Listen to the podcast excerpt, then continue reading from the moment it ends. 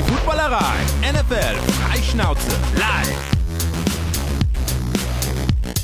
Überpünktlich. Wir sind überpünktlich. Wir haben es gerade noch mal eben gesagt. Einen wunderschönen guten Abend zusammen an alle Leute da draußen, die uns jetzt sehen und hinterher auch hören können. Ähm, willkommen zur Footballerei. Montagabend, Punkt 19 Uhr heute mal, statt sieben Minuten oder acht Minuten oder drei Minuten zu spät. Wir begrüßen euch da draußen. Schön, dass ihr mit uns dabei seid äh, und eine weitere Sendung mit uns begebt.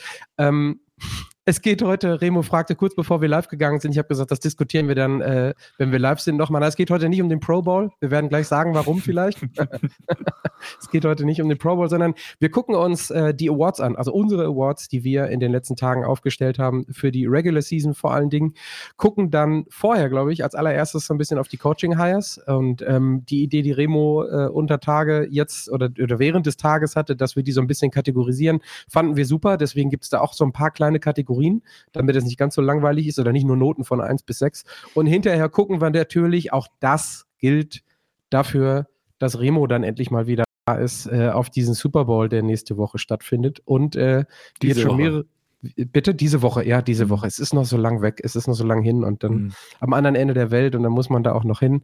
Und äh, in unserer goldenen Mitte heute endlich mal wieder dabei. Jetzt setzt er sich auch ein bisschen höher, damit er kopfmäßig auf Höhe von Sebastian und mir ist. Remo, hallo. Hallo, einen wunderschönen guten Abend. Freue mich mal wieder dabei sein zu können. Ja, bei Remo ist es so wie bei erfolgreichen Announcern, die sind dann irgendwie so für 15 Wochen verpflichtet und können sich so drei, vier Wochen rausnehmen. Das hat Remo jetzt gemacht, weil sie irgendwie äh, sich die Sonne auf den Bauch scheinen lassen. Nein, Quatsch. Auch Remo muss zwischendurch arbeiten. Im feinen Kristallglas. Äh, ich wollte gerade sagen, Gläschen, Stößchen. Gar kein Sherry heute, Remo? Nee, heute kein, war, war gestern genug. Ach so. Oh. Also. Am Sonntag zum Pro Bowl? Ja, hab mir zum Pro Bowl richtig was gegönnt. Hab mich eingewickelt in eine Decke, hab mir schön, hab mir schön was gemacht, hab mir also so Dinger, so eine Maske gemacht, hab schön aus dem Sherryfass. Drei, drei Grog getrunken und dann schön einmal weggenickt. Und hab mir die Skills Challenge reingezogen ja, ich, also ich glaube, mittlerweile kann Jason Kelsey machen, was er will. Es ist sowieso immer Top-Trending. Also es, das war ja super die letzten Jahre. Und, aber bevor wir es komplett jetzt irgendwie außen vor lassen, Sebastian ist auch wieder mit dabei. Der ist genau Endlich wie ich wieder. verpflichtet. Wir können uns das Contractual nicht leisten, eine Woche auszulassen. Genau. Hier aber kurze Frage, ne? Ähm, hallo erstmal. Ähm, sag mal, die Mütze, hast du die selber gestrickt oder ja. hast du da wen, hast du da wen, wen für engagiert? Danke, da komme ich direkt als allererstes drauf. Also, und dann kann ich sie auch endlich wieder, dann kann ich sie auch endlich wieder abnehmen, weil es scheiße warm ist. Aber witzigerweise, das ist das, was mich am allermeisten nervt. Also die, diese Mütze habe ich mir stricken lassen in den Farben von, und da kommen wir dann jetzt auf den restlichen Merch des Super Bowls. Kleiner Merch-Pulli für unsere Strip-Sack-Show. Äh, Fabian ist ja schon da, ich steige morgen in den Flieger. Für alle, die es noch nicht mitbekommen haben, ab Mittwoch gibt es dann jeden Abend deutscher Zeit 19 Uhr eine Live-Show, 30, 35 Minuten. Und diese Mütze habe ich mir extra stricken lassen, weil ja, Leute, es sind nur 12 bis 14 Grad in Las Vegas und zwischendurch auch ein bisschen Regen. Und dann dachte ich mir, lasse ich mir nochmal schön so eine. Ich, ihr kennt mich ja alle, ich trage ja sehr gerne sehr viel bunt. Deswegen dachte ich mir, äh, ich lasse mir auch noch meine Mütze machen. Und jetzt kann ich sie endlich wieder abnehmen und kann meine Standard. Nee, mach wieder drauf. so, so. Mach die andere fand ich besser. Hat man weniger gesehen vom, ne, vom, also ja. von der Optik her ein besseres Gefühl, sagst du? Ja. Aber du hast die Mütze jetzt falsch rum auf. Du, du passt dich nicht an. Oder wenn, dann musst du, vielleicht musst du in die Mitte oder so. Vielleicht kann Christa noch mal was drehen, aber das. Ja, ich bin, also ich, ich habe mich ja in den letzten Wochen abgefunden mit meinem Platz auf rechts außen. Das ist. Äh, ja. Forever, forever, uh, what, äh, nee, for, for what, whatever it's worth. So. Sorry. Ähm, wir haben noch ein, zwei andere Ankündigungen. Also, die Strip-Sex-Sache läuft. Fabienne ist schon da. Ich steige morgen früh deutscher Zeit in den Flieger, bin dann. Danke, Chris. Sehr gut. Ähm, ich steige in den Flieger und bin dann Mittag da. Es geht schon ordentlich was äh, ab in, äh, in ähm, Las Vegas. Also, wer auch diese Communications-E-Mails bekommt oder die Press-Releases von der NFL, das ist äh, jeden Tag ein Programm. Äh, unfassbar viel. Also, das äh, gucken, wie wir das gestemmt bekommen vor Ort, ähm, so dass es auch noch ein bisschen Spaß macht und nicht nur Arbeit ist. So. Ähm, die andere Sache, Tippspielerei, guess what? Wer sollte das diese Woche mit einem Foto aus Las Vegas eher sein als Fabienne und ich? Da treten wir gegeneinander ein ähm, an die Tippspielerei, die immer noch läuft, zusammen mit GameDay.de. Gruß darüber. Wer jetzt noch mitmachen möchte, hat noch genau ein Spiel. Ähm, wir gucken dann hinterher drauf, wie wir das in unserer Dreierrunde tippen. Bei einem weiß ich es auf jeden Fall zumindest schon. Nicht wahr, Remo? Ja, naja. Ja Mal sehen. Äh, danke, danke, dass es, danke, dass es noch spannend lässt. Naja, mal sehen. Und ähm, dann noch eine Sache, ähm, das hatte Flo mir dann noch erwähnt, weil er mit denen in Kontakt steht. Ab 8.2., das ist dann der, ist das der Donnerstag oder der Freitag? Ja, ne? Ab 8.2. steht die Stuttgart Search Doku in der ADRD, äh, ADRD, krass, ne? also ADHS Perik, danke, ähm, in der ARD Mediathek zur Verfügung. Fünf Folgen sind es, glaube ich. Ähm, die wurden begleitet, fünf Folgen ab 8.2. in der ARD Mediathek, die wurden begleitet von Mai bis September. Ähm, Stuttgart, Stuttgart Search ähm, in der ARD. Das wird, glaube ich, ähm, ziemlich spaßig. Das posten wir, glaube ich, auch nochmal in der Story oder wenn wir das Reel haben, auch nochmal als Reel. Aber das könnte sehr lustig werden oder das wird sehr lustig. Gruß geht raus nach Stuttgart an die Search. Ähm, ich hoffe, es euch hat es auch Spaß gemacht und diese, diese Dokus kennen wir ja mittlerweile ähm, aus der NFL. Mal gucken, was die Search und die ARD da zusammen ähm, geschustert haben. Zu sehen in der Mediathek ab 8.2. Fünf Episoden sind das. Große Leidenschaft und packende Momente. Genau das wollen wir genießen. Wir feiern Football. Heute ein König. König Pilsener. Ein Scham auf Köpi. Prost, Freunde. Danke, Sebastian. Cheers. So. Äh, ich muss direkt einmal, weil äh, ich den Kommentar so super fand, hier bei YouTube kurz vorab einmal, wir kommen ja später nochmal dazu, hast du schon gesagt, aber was sagt ihr zu dem Super Bowl Hype dieses Jahr? Früher war mehr Lametta, oder? Ich, also für mich ist reichlich Lametta dieses Jahr. Ich wollte äh, gerade sagen, wo ist denn kein Lametta?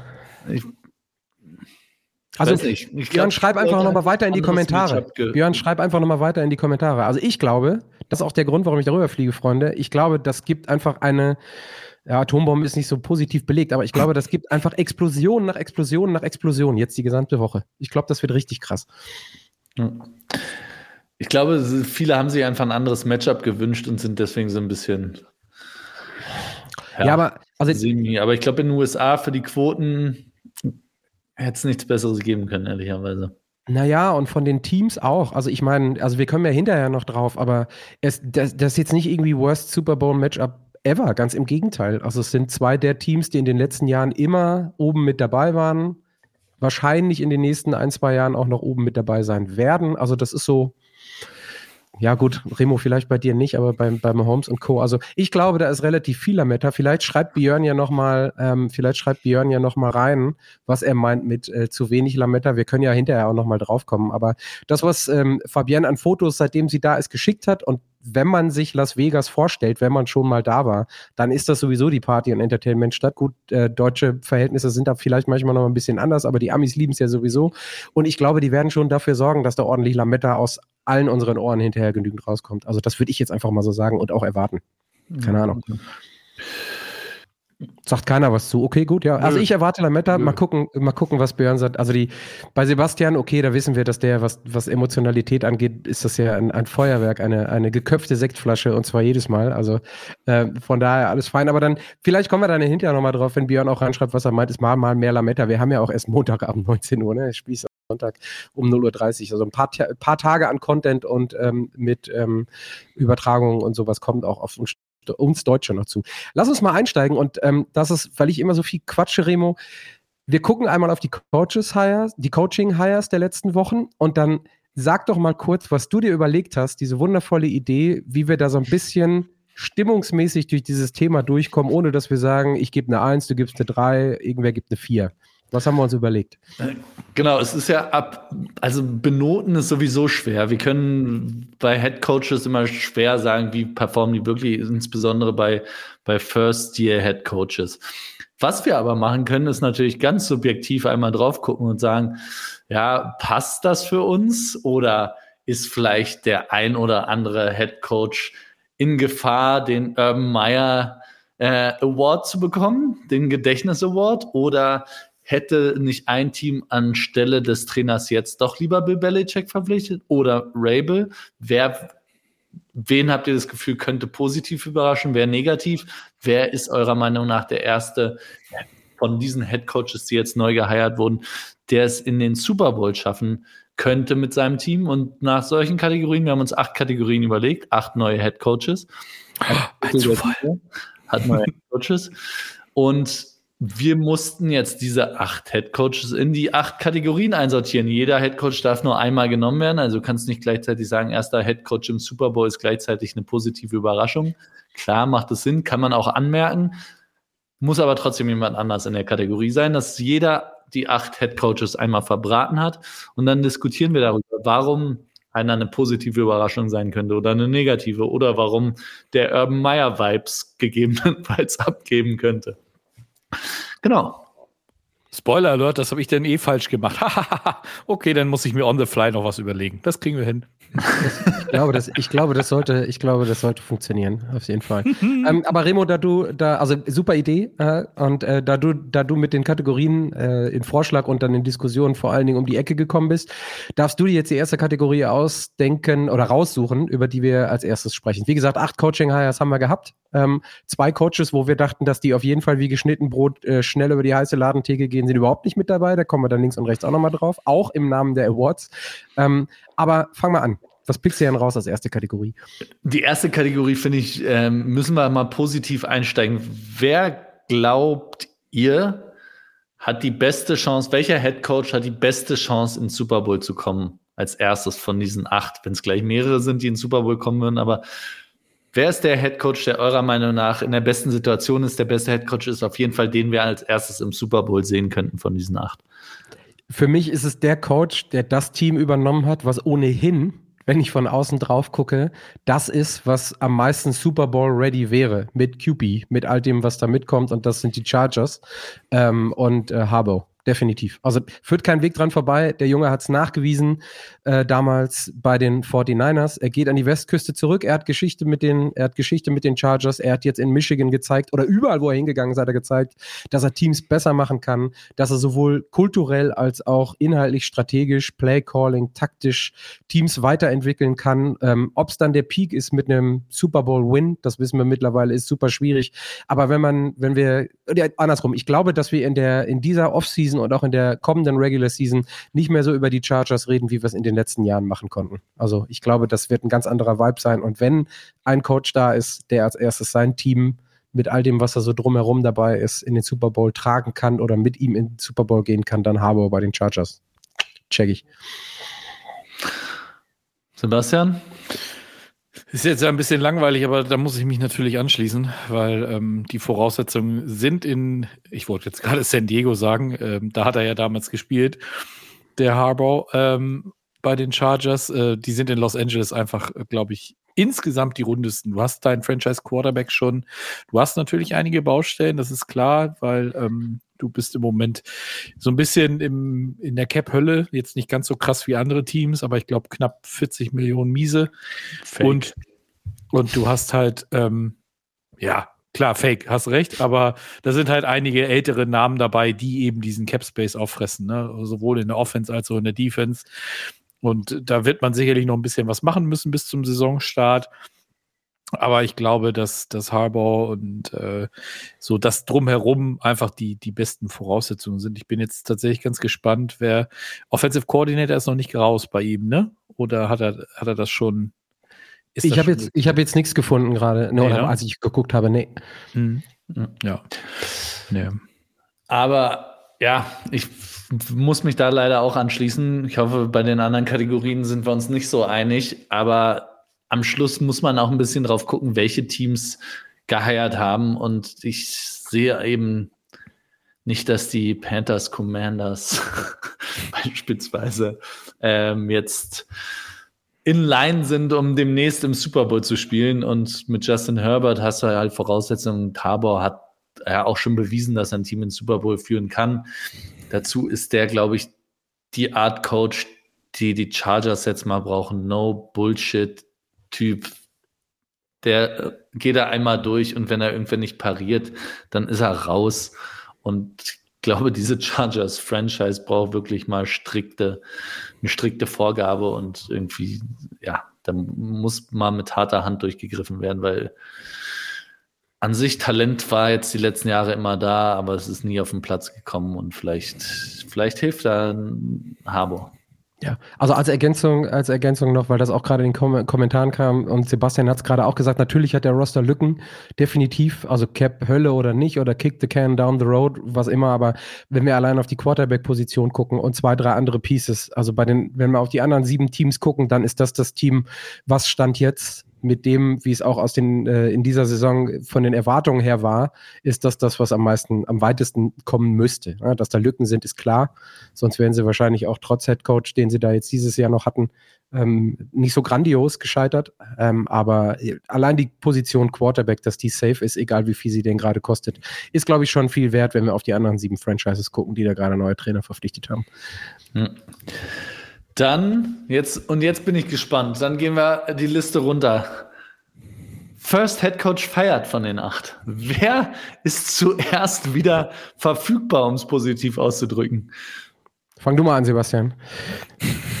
ja, ich habe ähm, das ist tatsächlich eine Sache, wo ich mich schwer getan habe. Ich hätte jetzt natürlich ähm, ketzerisch äh, Dave Canales nehmen können, aber das wollte ich nicht, weil ich glaube, der, der ist vom, vom Fit her in, in Carolina ziemlich gut. Und ähm, sie haben natürlich auch wieder das gemacht, was, was die Panthers gerne machen, erstmal wieder einen Sechsjahresvertrag rausgeballert.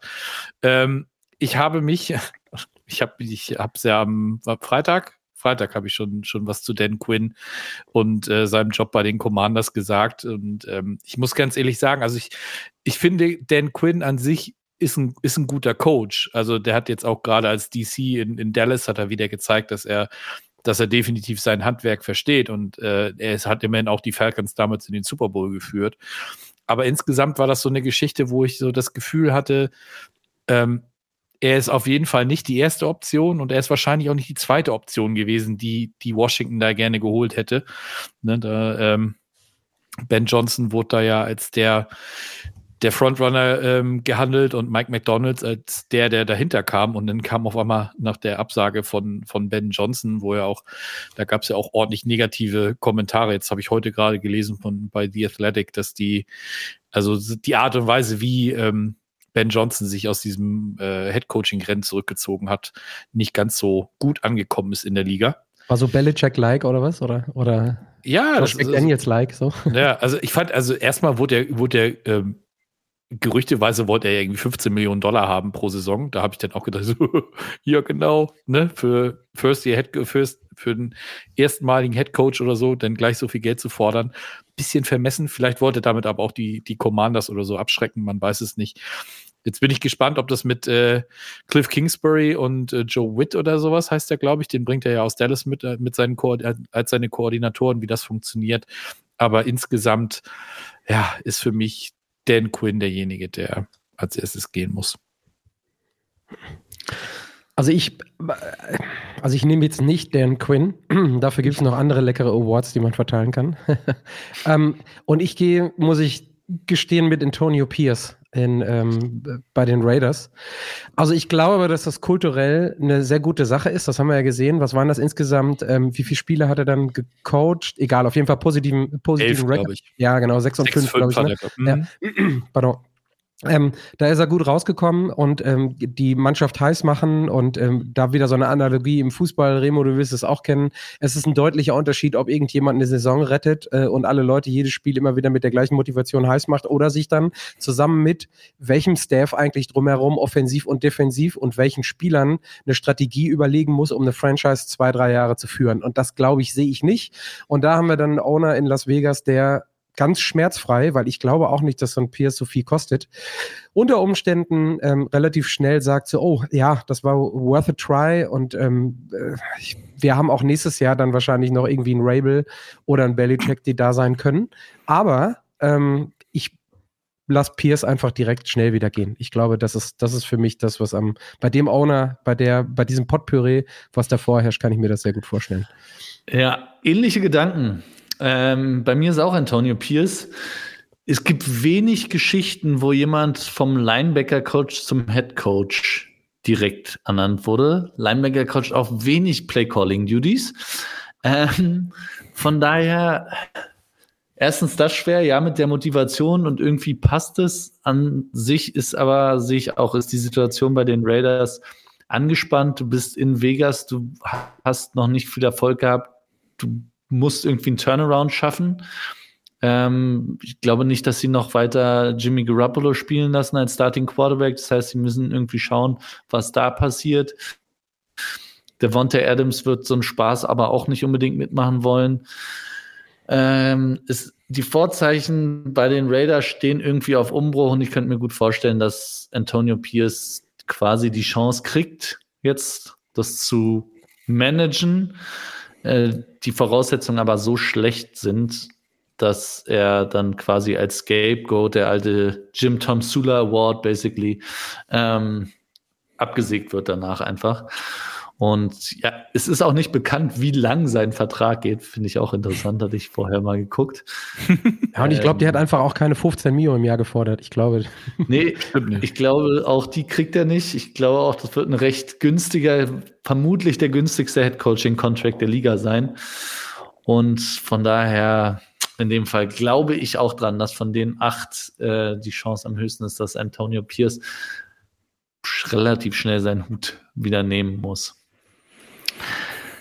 Dann lass uns doch wieder äh, positiv werden. Die positive Überraschung. Von wem erwartet man oder wer hat die besten Chancen einfach zu über zu performen? Patrick. Ich glaube Mike McDonald. Ähm, also die einfach offensiv, keine Ahnung. Ja, aber ich, ich, die, die Awards und die Coaches werden ja gerade auch knapp, auch für die positiven Sachen. Aber ich glaube, Mike McDonald in, äh, in, in Seattle dass das eine gute ähm, Sache werden kann. Ähm, einfach weil das, also es fühlt sich von dem, was ich da so bei den anderen Coaches sehe, einfach gut an. Also wie, wie ihr merkt, ich habe da jetzt nicht großartig ähm, irgendwelche Stats gerade, aber so vom, vom Grundgefühl her, ich finde es super, dass die Seahawks quasi, der ist ja genau mit 36 halb so alt wie äh, Pete Carroll, äh, der gegangen ist, dass da mal ein bisschen frischer Wind reinkommt. Und ich glaube, dass die Seahawks, immerhin sind sie in der Offensive nicht ganz schlecht aufgestellt, äh, was Quarterback angeht. Defensive sowieso immer ähm, der Fokus drauf gewesen, auch in den letzten Jahren oder in den letzten, keine Ahnung, anderthalb Jahrzehnten. Vor allen Dingen unter Carroll auch. Ich glaube, das könnte auf jeden Fall was werden, weil das auch eine Franchise ist, wo man dann vielleicht auch mal ein, zwei Jahre in Ruhe was aufbauen kann und wo irgendwie nicht der Hype-Train die ganze Zeit durchgejagt wird ähm, auch von Ownership-Seite her. Deswegen glaube ich, dass das eine Sache sein kann, die ganz gut läuft. Sebastian? Ähm, da ich ja ein bisschen umschubsen musste und sowas alles, habe ich ähm, da jetzt für mich äh, tatsächlich mich für Brian Callahan entschieden. Ich finde die, die Hire tatsächlich ganz spannend. Er hat ja seinen Vater, ne, Bill Callahan, die habe ich ja verwechselt, als ich damals meine Prediction gemacht habe. Schande über mein Haupt. Ähm, als Offensive Line Coach geholt. Und ich finde, die, die Titans haben die haben mit Will Levis einen jungen Quarterback, der wahrscheinlich auch der Franchise-Player sein soll. Die haben relativ viel Cap Space. Und die haben natürlich eine ganze Menge zu tun. Das ist mir vollkommen klar. Aber sie haben halt eben auch noch die, den Vorteil, dass die Division jetzt nicht die, die allerstärkste ist. Deswegen ähm, bin ich da tatsächlich bei Brian Callahan gelandet. Äh, spannend würde ich dazu komme ich dann mal, mhm. wenn ich äh, Brian Callahan äh, mhm erwähne. Der kommt ja. bei mir ein bisschen später in einer anderen Kategorie. ähm, ich finde bei Mike McDonald, ähm, Patrick, was du gesagt hast, noch äh, positive Überraschung. Ich glaube, dass die Erwartungshaltung relativ hoch ist. Mhm. Ähm, von daher habe ich als positive Überraschung jemand, an den es wirklich quasi gar keine Erwartung gibt. Und der Mann kann quasi gar nicht negativ überraschen. Ähm, und das ist Dave Canales, der ich glaube, bei den Panthers ist wirklich nach dieser Saison, ich glaube, Fans und in gewisser Weise selbst Ownership und das Team, alle sind irgendwie gefühlt einmal gebrochen nach dieser Saison. Und jetzt kann er, kommt da frisch rein, sein erster Head-Coaching-Gig, relativ schnell aufgestiegen. Auch hat Geno Smith als Quarterbacks-Coach quasi bei, bei den Seahawks ähm, zu einer Renaissance verholfen. Dann Baker Mayfield äh, wieder stark gemacht und kriegt jetzt mit Bryce Young einen jungen Quarterback, der auch nach einem Jahr Panthers auch schon wieder Aufbauarbeit benötigt. Und ich glaube, wenn der seinen Erfolgsrekord so weiterziehen kann und da ein bisschen frischen Wind reinbringt bei den Panthers und es irgendwie hinkriegt, dass da mal eine vernünftige oder auch nur, lass es nur eine mittelmäßige O-Line steht. Und dann Quarterback-friendly Plays called, dann glaube ich wirklich, dass man zumindest sagen kann, die Panthers, man weiß, wo es hingehen soll. Es ist ein Fortschritt zu sehen und das ist, muss man fairerweise sagen, bei der Franchise wäre das schon eine, eine positive Überraschung. Und deswegen ähm, glaube ich, dass der hat quasi nichts zu verlieren bei dem. Ja, wenn du Rock Bottom bist, dann gibt es eigentlich nur eine Richtung, ne? Das genau. ist die, das ja. ist die Sache. Ja, ja. Genau. Ja.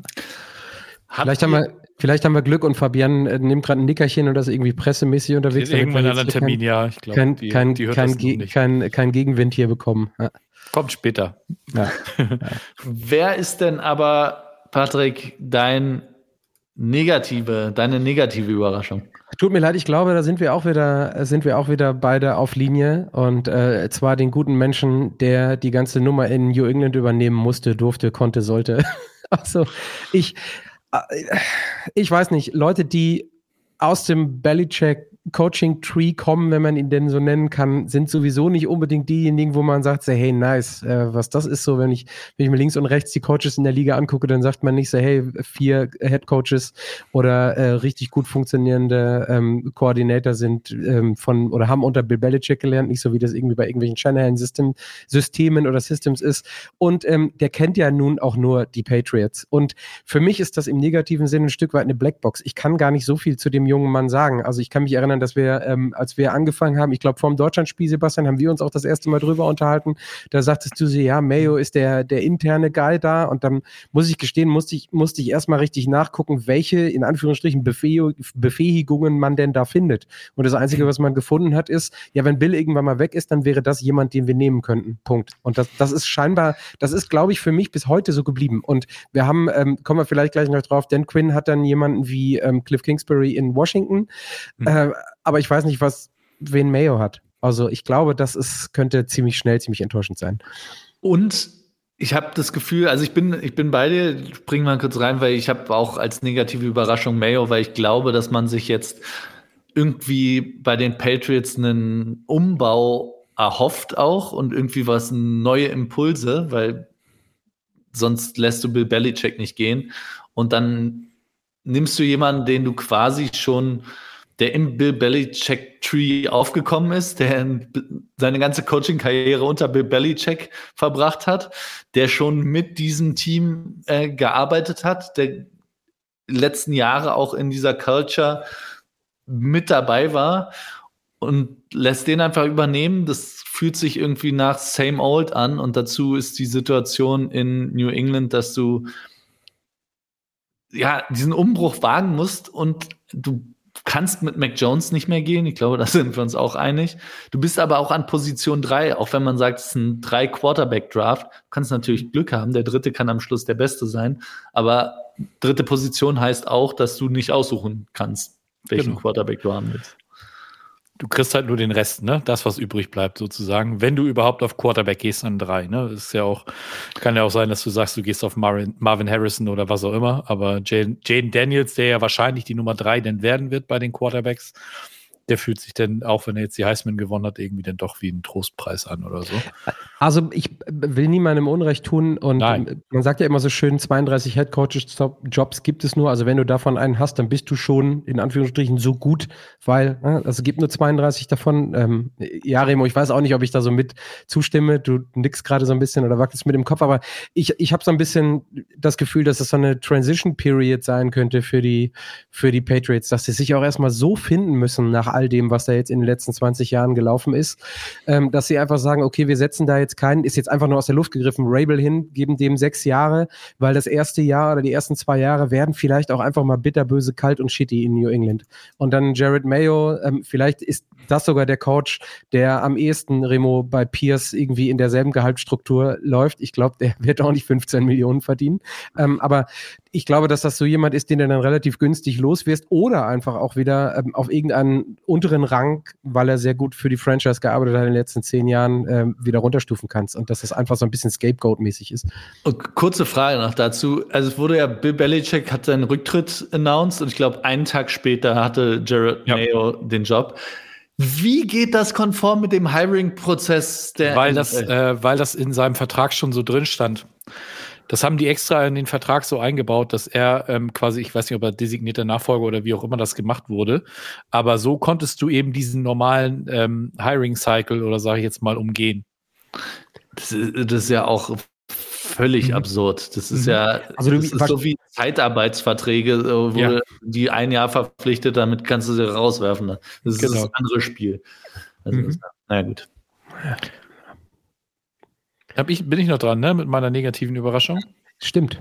Ja, denn äh, da, da habe ich jetzt zum Beispiel Antonio Pierce genommen. Also nicht, weil er, also überraschend fand ich es jetzt nicht, weil ähm, das Ding ist ja, äh, die haben ihn ja, oder die wären, glaube ich, ähm, bei Mr. Davis aufs Dach, Dach gestiegen, wenn, äh, wenn er jetzt jemand anders geholt hätte als Coach. Ne? Wenn du dann hörst, dass ein Max Crosby, der ja so, ich würde sagen, das Gesicht der Franchise ist, ähm, schon gesagt hat, dann möchte er getradet werden oder sowas. Du, du gibst dich denn ja so ein bisschen, ich sag mal, in die Hand der, der Spieler.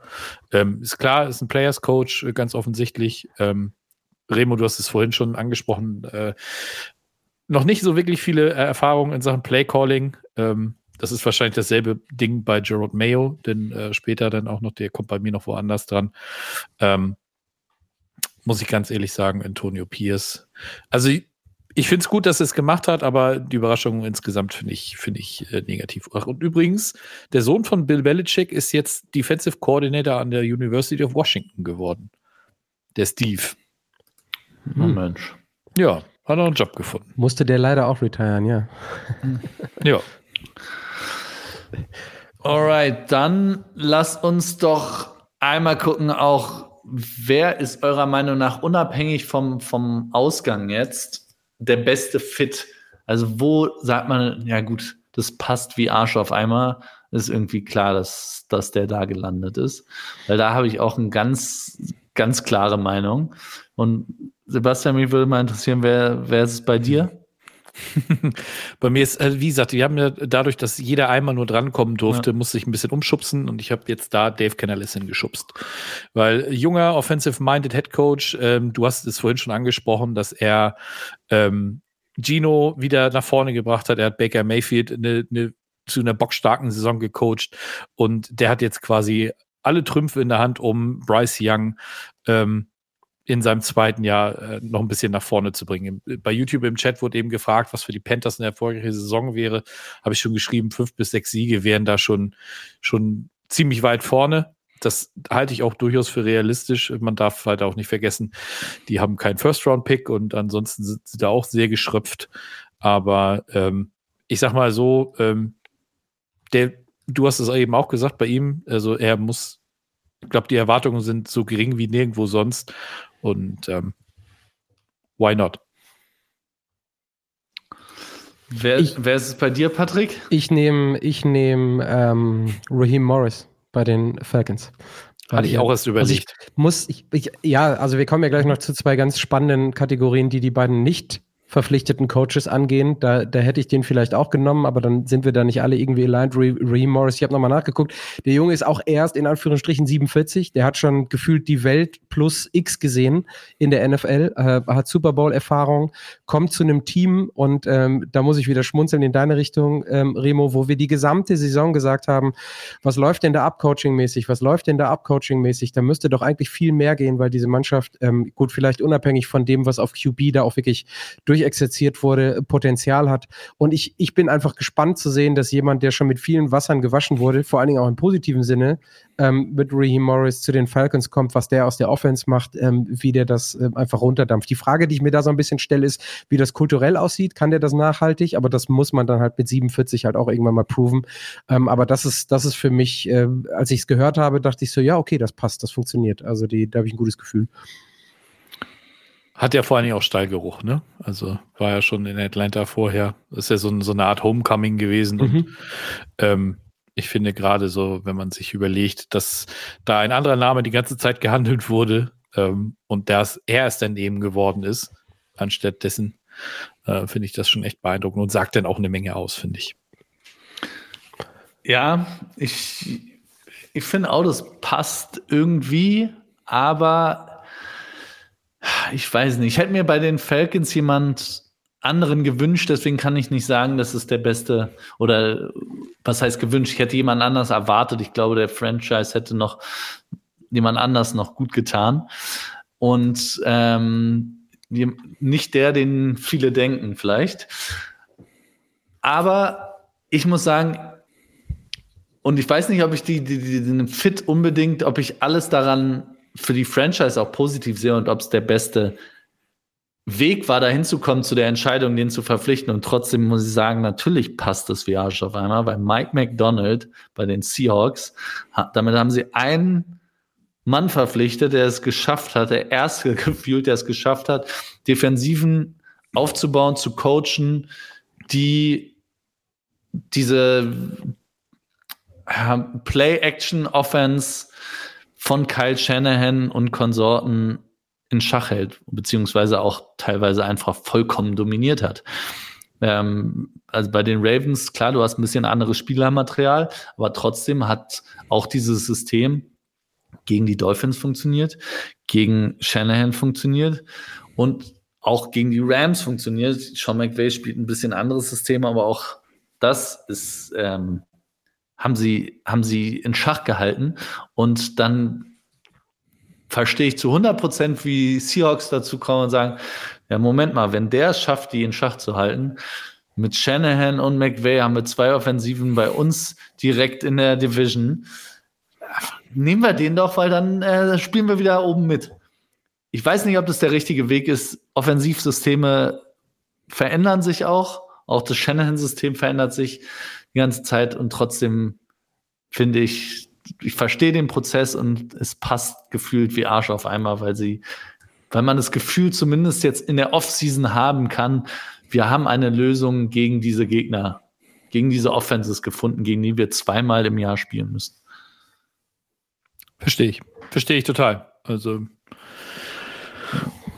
junger Coach, sehr spannend auf jeden Fall. Wie gesagt, unter, unter Jim Harbour am College erfolgreich gewesen, unter, unter John Harbour in der NFL. Schon gut. Mhm. Hat was. Hat was. Hast du noch äh, einen gehabt, Sebastian? Nee, ich hatte schon. Ich war, ich war der Erste diesmal. Ach so, ja, mhm. stimmt. Ja, ja, bin schon wieder, ich bin, bin schon wieder weiter. Es tut mir leid. ja, ja, alles gut. Weiter ähm, geht's. Weiter geht's, genau. Sagt mir doch mal, wir haben es jetzt schon angesprochen. Wer, welchen Job hätte eurer Meinung nach lieber Bill Belichick machen sollen? Also welcher Quarterback, äh, welcher Coach hat einen Job, der lieber Bill Belichicks Job hätte sein sollen? Ja, da stehe ich jetzt zurück, weil ich Raheem Morris genommen habe aus Atlanta. Da müsst ihr jetzt einspringen, sorry. Hätte ich auch tatsächlich genommen, oder habe ich auch genommen, Raheem Morris, aber ich äh, finde jetzt gar, also ich bin ja immer noch der Meinung, dass Bill Belichick Dallas hätte übernehmen sollen, aber das hat sich, ähm, da hat ja Jerry Jones was gegen gehabt, aber vielleicht ja nächstes Jahr, man weiß, obwohl, ich weiß gar nicht, was meint ihr, jetzt, Bill Belichick ist jetzt raus, kommt der nächstes Jahr überhaupt nochmal wieder? Oder ein Pete Carroll, die ja beide gesagt haben, sie wollen eigentlich noch weiter coachen, aber äh, man sieht ja den Trend, wo das hingeht. Und äh, Jim Harbour ist mit, ich glaube, 60 oder 61 der älteste jetzt gewesen, der, der einen neuen Job bekommen hat. Alle anderen äh, darunter. Also ich glaube, die Wahrscheinlichkeit, dass Belichick einen Job bekommt, ist per se höher als bei Carroll. Also so mhm. einfach so vom, vom Gefühl her. Ja. Und ähm, ich glaube, der würde auch mehr wollen. Also für mich ist Pete Carroll jemand, der auch so mit diesem ganzen Approach, den er als Person hat, gesamtgesellschaftlich, es klingt jetzt ein bisschen pseudophilosophisch vielleicht, einfach aufgehängter und gesettelter wirkt. Bill Belichick ist einfach Football, Football und Football. Entweder stellt er sich bei Fox irgendwo ins Studio oder bei CBS und macht das, oder er stellt sich an die Seitenlinie. Das sind die zwei Optionen, die ich habe. Und bei einem Pete Carroll habe ich das Gefühl, dass da irgendwie drumherum nichts gegen Bill Belichick noch mehr ist, dass der vielleicht sogar in zwölf Monaten sagt, ähm, wenn jemand auf ihn zukommt, auch wisst ihr was, Leute, ich fühle mich gerade so wohl in dem, was ich tue oder was ich vielleicht auch nicht tue mit meinen 72, 73, ich lasse es einfach. Hm. Ja, ich also für mich wäre Dan Quinn die Position gewesen, bei, wo ich Bill Belichick gesehen hätte. Ähm, ich glaube einfach, dass die, die, Washington Franchise eine harte Hand und Bill Belichick gut gebrauchen könnte, der wirklich ganz genau weiß, was er will. Ähm, und von daher ja, glaube ich einfach, dass das eine bessere Option gewesen wäre, zumal das ja auch immer im Raum stand, gefühlt. Ähm, ich würde einmal, damit wir ein bisschen durchpacen, äh, einmal weitermachen mit dem nächsten, mit Mike Rabel direkt. Da hätte ich nämlich, den hätte ich gerne bei den Falcons gesehen. Der hat, der hat in, in, äh, bei den Titans eine, auch eine Offense mit aufgebaut, die wirklich eine Identität hatte, die ganz klar wusste, was sie gut kann und was nicht. Und mit diesem Material, was du, Spielermaterial, was du bei den Falcons hast, ein Mike Rabel, der die Defense, die schon okay war, weiter ausbauen kann und der einfach dieser Offense auch eine Identität hätte geben können und der bewiesen hat, dass er erfolgreich auch sein kann, schon in, in, auf NFL-Level als Head Coach, ähm, hätte ich gerne bei den Falcons gesehen. Sebastian? Äh, Mike McDonald. Also ich hätte wirklich gedacht, dass Mike Rabel ähm, aufgrund, äh, ja, weiß ich nicht, also ich hätte ihn tatsächlich eher in Seattle vermutet, muss ich ganz ehrlich sagen. Ähm, das war auch so, war wirklich meine, mein erster Impuls, als ich ge gehört habe oder gesehen habe, dass, ähm, dass Pete Carroll halt geht und, und Mike Rabel war ja da schon, schon ohne Job und da habe ich so gedacht, boah, der würde eigentlich so von der Kultur her, glaube ich, ganz gut nach Seattle passen. Deswegen ähm, muss ich da Mike Rabel äh, in den Hut werfen. Äh, nicht Mike Rabel, äh, Mike McDonald in den Hut werfen. In den Ring? In den Ring, ja. Mike sein McDonald's, Name, sein Mike, Name in den Hut oder wie auch Mike McDonalds äh, Hut in den Ring. So, so. Ja. Ich bin bei dir, ähm, ich bin bei dir, glaube ich, Remo. Also die, ähm, bin dann so ein bisschen, ich war kurz äh, davor, äh, mir zu überlegen, so, ja, eigentlich hätte er bei den Titans bleiben sollen und sie hätten es dann nochmal links und rechts mit neuen Koordinatoren versuchen sollen, weil ich immer das Gefühl hatte, dass es gut passt. Habe ich mich dann aber doch nicht ganz getraut. Also es war nur so ein, war nur so ein kurzer Gedanke, dass ich den da und äh, ja, Sarah war ja auch ähm, dann sehr überzeugt davon, dass es richtig war, dass Rabel jetzt nicht mehr bei den Titans ist. Mit all dem, was er defensiv mitbringt, aber eben offens ähm, oder offensiv mit dem, was an Will Levis da ist, um den mal ein bisschen fit zu machen. Ja. So, jetzt der Award, auf den ich mich eigentlich am meisten freue. Der Urban Meyer Gedächtnis Award. Wer könnte am ehesten abseits des Platzes in die Schlagzeilen kommen, negativ? Wer könnte wirklich irgendwie den Right Track verlieren? Und ich habe, also für mich sind die alle eigentlich keine Kandidaten, die, die wirklich so enden könnten wie Urban Meyer. Aber bei mir muss ich sagen, Brian Callahan, erstmal Nashville, die Umgebung, Tennessee. Da geht was. Da kann man mal abends in einer Bar äh, beim bisschen, ähm, wie heißt der, Line Dance, nochmal irgendwie ein paar Bierchen zu viel sich einfiedeln. Und dann fand ich die Story einfach gut, dass er seinen Vater als OC jetzt noch verpflichtet hat. Gleich mal die Familie ein bisschen mit reinging. Und er nicht nur als Line-Coach verpflichtet? Ist er nicht nur Linebacker? Ja, O-Line-Coach. O-Line-Coach, ja, weil du ja. gerade OC gesagt hast. Ach so. Ja, der junge Mann, der junge Mann ist schon ein bisschen älter. Der braucht nur einen 500-Euro-Job im Monat, damit er damit das was ja. zu tun hat. Ja, der ist wahrscheinlich als Aufpasser mitgekommen. Damit das eben nicht passiert, Remo. Ja, mal gucken. Und mhm. dann mit äh, Will Levis als jungen Quarterback, der zu viel Mayo in seinen Kaffee tut und bei dem man auch nicht weiß, wo es mit dem endet. Das, da ist für mich ist viel da, um das Rezept Urban Meyer nachzukochen bei den Titans. Also ich bin, ich bin nicht so neben dem Platz, äh, sondern äh, eher bei dem Produkt, was auf dem Platz äh, gemacht wird. Und ich habe irgendwie ein ganz, ganz blödes Gefühl bei Dan Quinn und Washington. Es tut mir wirklich leid, auch ähm, wenn Cliff da ist jetzt als, äh, also Kingsbury als OC. Ich glaube nicht, dass Dan Quinn jemand ist, der im Jahr 2023, 2024 nochmal eine Franchise leiten sollte. Und mit all dem, was die äh, Leute in Washington die letzten Jahre gemacht haben, Oh, ich glaube nicht, dass das was wird. Also ich glaube, dass wir da ganz schnell, ähm, auch abhängig davon oder unabhängig davon, wer gedraftet wird, ganz schnell Rumors hören, dass das überhaupt nicht funktioniert und dass das überhaupt nicht klickt und dass das überhaupt nicht mehr zeitgemäß ist und dass das ganz schnell so ein Stück weit auseinanderbröselt. Tut mir leid.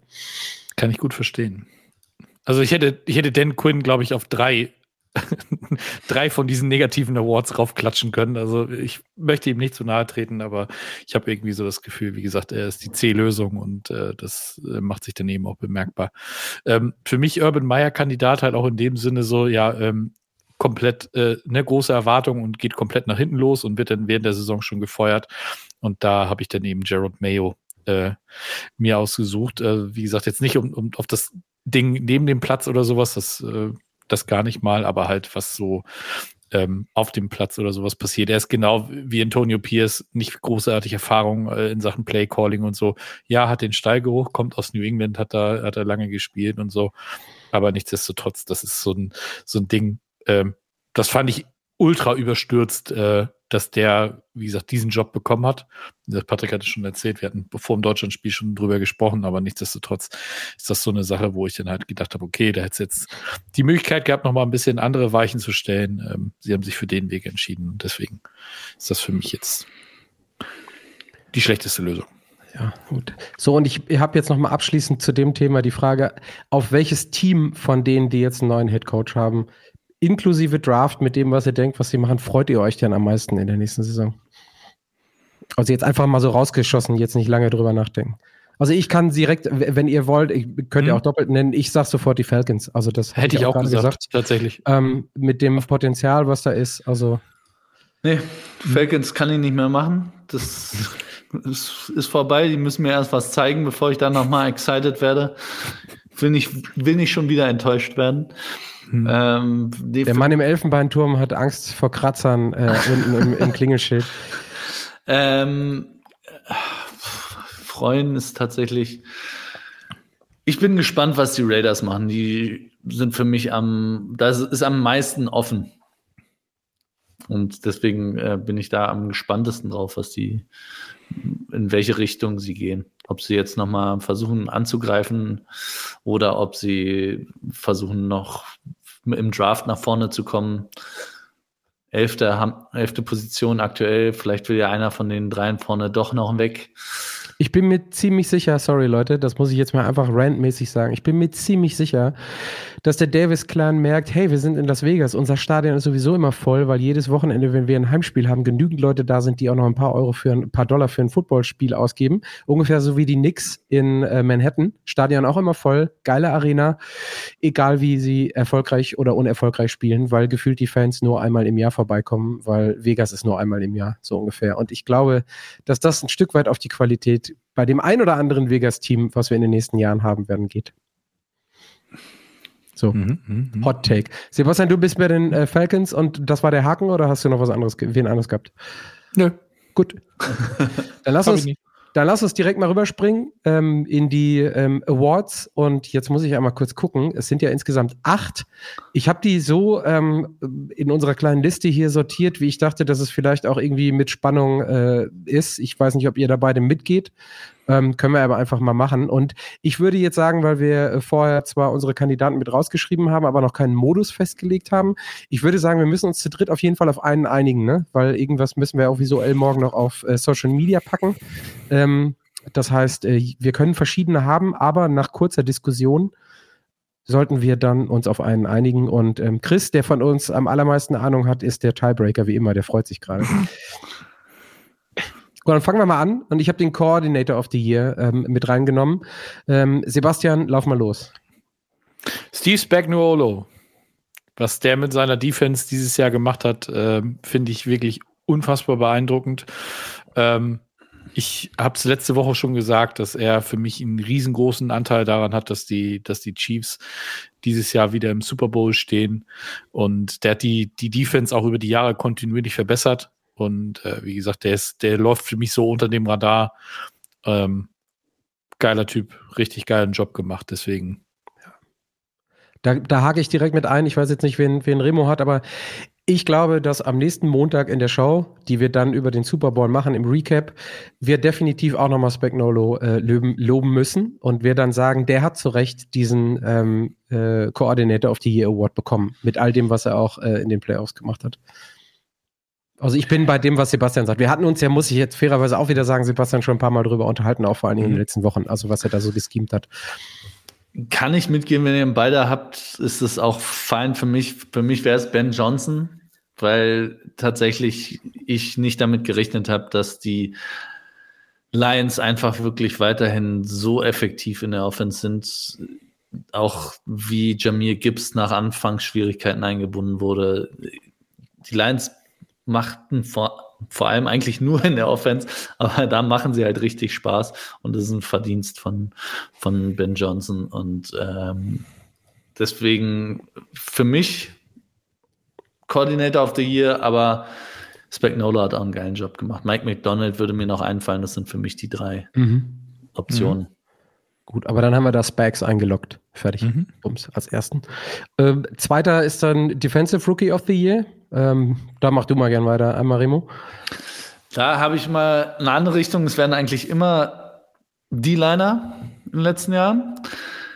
Für mich Devon Witherspoon von den Seahawks, ähm, der gezeigt hat, dass er einfach ein Anker für die, für die nächsten Jahre sein kann und Cornerback Nummer eins sein kann und ähm, weder Jalen Carter der vor allem zum Schluss, finde ich, abgefallen ist, noch Will Anderson, der auch ein paar Spiele verpasst hat, ähm, haben mich jetzt so vom Sessel gehauen, dass ich sagen würde, es muss einer von den beiden sein, es wären die anderen Kandidaten.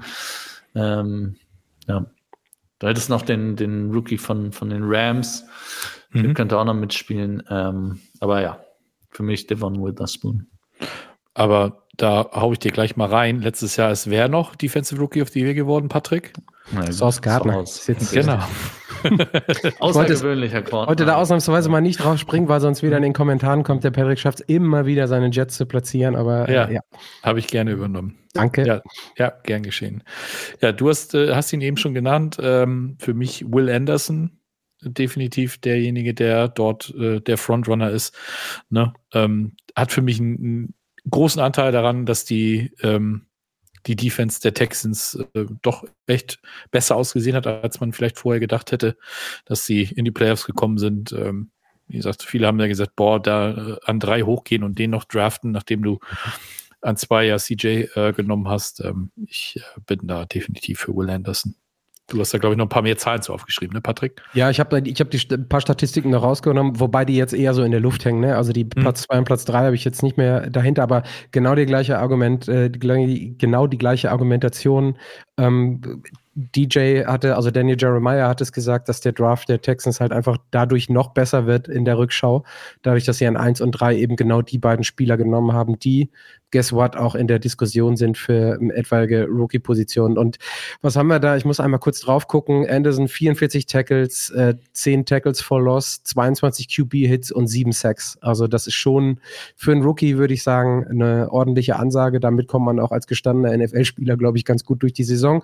Und ähm, ich glaube, ich wäre eher mit dir gegangen, Remo, wenn in der, ne, ist ja nicht, noch nicht mal die zweite Saisonhälfte gewesen, aber so im letzten Saisondrittel mit der Verletzung von Tank Dell die Defense nicht auch noch mehr Verantwortung hätte übernehmen müssen und das eben genau getan hat und die Texans auch mit in die, in die Playoffs getragen hat. Und da spielt Will Anderson für mich eine absolute Rolle. Also, wenn, wenn du dir was wünschen kannst, wenn du dir einen First Round, äh, wenn du dir einen First Round Draft malen kannst an Platz 1 und Platz 3, glaube ich dann. 2 und 3. Äh, 2 und 3, Entschuldigung, äh, 1 und 3. 2 äh, und 3, ähm, dann ist das das, was die Texans da gemacht haben. Also den, also take it any day äh, auf ja, die. Für mich war ein bisschen noch die Überlegung, Texas, Texans Overload ähm, aber ja, für mich fein.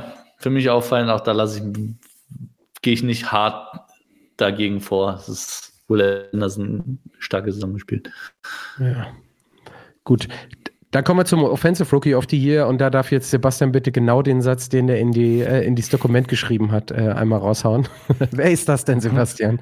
CJ Stroud, no matter what. Ja, Schöne Referenz, schöne popkulturelle äh, Referenz. Und ich glaube, das ist so eine Sache, da müssen wir jetzt alle drei, glaube ich, gar nicht mehr so großartig ähm, drüber diskutieren äh, oder auch, auch nicht mehr großartig was drüber sagen. Ich hätte als Honorable Mention noch mit reingenommen, ähm, weil das in den Kommentaren äh, auch eine Rolle spielt. Puka natürlich, Puka Nakua, fast 1500 mhm. Yards, äh, 5 TDs. Ähm, Laporta haben wir von den Lions auch in die Playoffs gekommen, 860 Yards. Dann mehr oder weniger als Tandem Honorable Mention Jameer Gibbs und Bijan Robinson. Äh, also Jameer ähm, über 1200 Scrimmage Yards und Bijan über 1300 Scrimmage Yards. Das sind schon Zahlen, die sind schon richtig, richtig gut. So, und das sind so, ist so die Mischpoke, in der man sich bewegt, aber ähm, CJ haben wir jetzt, also ich sowieso als äh, irgendwie ähm, Fahnenführer hier der Truppe, da führt kein Weg dran vorbei diese Saison. Nee, muss man nicht diskutieren. Für Puka ist es ein bisschen schade, weil hm. äh, in anderen Saisons sieht man, er hat einen Rookie-Record aufgestellt, aber so ist es nun mal manchmal. Und wir wissen alle, die Quarterback ist bei den Awards, wenn es da einer irgendwie verdient hat, dann gewinnt er ihn auch und dass CJ das verdient hat, ich glaube, da will keiner, keiner diskutieren. Ja. Dann als nächstes Comeback-Player. Das erste Mal, das spoil ich jetzt schon, dass wir jeder, dass wir alle drei jemand anders haben. Sebastian, fang du kurz an. Das ist für mich einfach, also ich sag mal, Comeback in dem Sinne, das erinnert so ein bisschen an das, was mit Alex Smith damals gewesen ist. Das ist der Mar Hamlin für mich, ne, dass er überhaupt wieder zurückgekommen ist nach dieser äh, Horrorgeschichte, die da letztes Jahr passiert ist im Spiel gegen die Bengals, dass er wirklich wieder so fit ist nach dieser, nach dem Ereignis, dass er überhaupt wieder auf dem Feld stehen kann. Das finde ich schon, schon sehr, sehr beeindruckend. Ähm, aber ich sage ganz ehrlich, die anderen beiden haben natürlich auch einen absolut legit Case. Dann sag du mal einen von den anderen beiden, Remo. Ja, also da mal klar die Story und da ist absolut krass, dass der wieder auf dem Footballfeld steht. Ich will aber für einen Comeback Player of the Year fand ich damals auch bei Alex Smith, auch da ist die Geschichte schön und klar ist ein Award, wo irgendwie die Story stimmen muss. Aber ich finde, es muss auch irgendwie einen Impact haben auf dem Feld. Und deswegen für mich Baker Mayfield, der gefühlt abgeschrieben war, den niemand mehr haben wollte, die Panthers rausgeworfen haben. Geht zu Scout Team D-Liner gespielt. Geht zu den Buccaneers, musste Tom Brady beerben und äh, niemand hat die Buccaneers mehr auf dem Schirm und dann gewinnt er die Division in den Playoffs, gewinnt ein Playoff-Spiel, zählt alles nicht mehr rein in den Award, die Playoffs in der Theorie, aber die Geschichte ist einfach für mich geil und auch um das vorwegzunehmen, äh, Patrick, vielleicht für mich deswegen nicht Joe Flacco, weil es einfach zu wenig Spiele waren. Jetzt, jetzt soufflierst du mir das so ein bisschen hin, aber mit dem, was du gerade gesagt hast, und ich nehme die Argumente selber aus dem Mund, bin ich auch bei Baker, weil Baker hat es die gesamte Saison gemacht und kommt als geprügelter Knabe dahin. Du hast natürlich komplett recht. Joe Flacco saß halt einfach oh, ein Drittel der Saison oder 50 Prozent der Saison einfach auf der Couch und hat gewartet, ruft noch irgendjemand an, hat sogar zu den Jets gesagt, ey Leute, wenn ihr wollt, komm ich nochmal vorbei. Ich schnür noch ein paar Schuhe und stelle mich an die Seitenlinie und mache nochmal den Grüßonkel. Und ähm, dann sind wir bei, ähm, kommen wir gleich noch auf den Coach of the Year, äh, bei Stefanski und bei den, äh, also die, die sind wir halt einfach genau bei den Browns. Und er macht's aber über die gesamte Saison Baker Mayfield und ja, mit all dem, was er so ein bisschen aufs De auf den Deckel bekommen hat und weil ich unter Umständen auch nochmal geile, ähm, das war doch damals auch State Farm, oder State Farm Ads sehen möchte, ähm, soll, soll Baker ähm, einfach nochmal ins, äh, da unten ist es auch ein bisschen wärmer, da bin ich dann gespannt, was es da für Commercials gibt, bei den Bugs ins Stadion einziehen. Also ja, ich gehe auch mit Baker. Das ist dann, ist die, das sind so die Argumente, die ich mir zurechtgelegt habe. Die, das ist eher für mich die sportliche Variante. Die Story an sich und die damit deutlich amerikanischere Story ist natürlich Hamlin. Ne? Ganz unten und wirklich auch gesundheitlich Rock Bottom, nicht nur finanziell oder sportlich. Ähm, das, ist, das ist die Wohlfühlstory dabei. Deswegen glaube ich, dass am Ende Hamlin gewinnt. Aber für uns sportlich, glaube ich, können wir, ich gucke zu Sebastian rüber, mit Baker gehen, oder? Ja, ja, ja, natürlich. Also sportlich gesehen definitiv. Ähm, da, das muss man ganz ehrlich sagen. Wie gesagt, der hat äh, Scout-Team D-Line gespielt bei den Panthers. Also das muss man sich halt auch mal vorstellen. Ne? Das, äh, und ich glaube, die Erwartungshaltung, das, das, haben wir auch schon ganz oft gesagt, die in, in Tampa war, die, die war ja im Grunde nicht existent. Du bist davon ausgegangen, also du hast ja ordentlich Dead Cap und sowas alles und ähm, die wurden vor der Saison als eines der drei schlechtesten Teams projected und gewinnen dann tatsächlich die NFC South und gewinnen, wie du schon sagtest, ein Playoff-Spiel. Das ist eine, ist eine sehr, sehr gute Story und ähm, ja, hat er, hätte er auf jeden Fall auch verdient dann. Zwei, zwei Sachen zu den Kommentaren bei ähm, YouTube. Martin Hader sagt, es gibt ein Team, bei dem nie ein äh, Coach of the Year oder MVP rauskommt, weil das Team zu gut ist. Welches Team könnte das sein? Keine Ahnung, Martin, schreib mal rein. Und dann kommt Wandy. Vandilismus ist ein bisschen zu spät gekommen, sagt Moinsen und fragt danach oder sagt danach direkt Purdy Comeback Player. UCL, QB-Killer-Verletzung und wird rechtzeitig führt und führt das Team zum Super Bowl. Oh, weiß ich nicht. Remo, Remo muss auch schmunzeln oder hättest du es aus Höflichkeit nicht erwähnt, aber vielleicht war Wandi äh, noch bei einem kurzen Umtrunk, bevor er jetzt hier in den Livestream gekommen ist, weil das finde ich ist schon Reach. ja, ich glaube, es gab noch nie einen Comeback Player of the Year, der gleichzeitig MVP wurde auch. bei mir gewinnt er sie alle. Ähm, aber nee, ich, weil, ja, der ist in, hat sich in Playoffs verletzt, er hat, hat kein Spiel verpasst jetzt seitdem. So richtig, also ja, ja. Weiß ich nicht. Leistungsmäßig mehrere Hälften verpasst, aber in die Richtung wollen wir jetzt nicht gehen, aber äh, ansonsten immer gestartet. Haha, ein bisschen Shots müssen sein, äh, weil deine Woche jetzt ja auch noch nicht zu Ende ist, was den Football angeht, immer. Äh, wo sind wir? Wir sind beim Defensive Player, den haben wir genommen und ähm, den haben wir dann auch unanimous. Ich habe da zuerst einen anderen rein äh, gepencelt, aber als ich mir dann die Stats angeguckt habe und den spoil ich jetzt einfach mal, das ist der liebe TJ Watt und die Eloge darf Sebastian anfangen zu sagen. Ja, TJ Watt ist äh, der erste Spieler, der es in drei unterschiedlichen Saisons geschafft hat, die Liga in Sex anzuführen. Ähm, er ist für dieses Team einfach so unfassbar wichtig gewesen. Jedes Mal, wenn er ein Spiel verpasst hat, ähm, ist die Steelers Defense überhaupt nicht, äh, nicht mit dem zu vergleichen, wie wenn er auf dem Feld steht. Ähm, die, die Gegner schaffen es teilweise wirklich nur mit, mit unfassbar Holding, Holdings, Holds, wie auch immer, ihn aufzuhalten. Ähm, und äh, er ist einfach ein Game-Wrecker, was das angeht. Äh, in, in, derselben Liga wie sein Bruder zu seiner besten Zeit gewesen ist. Und deswegen für mich TJ Watt da ganz klar die Nummer eins.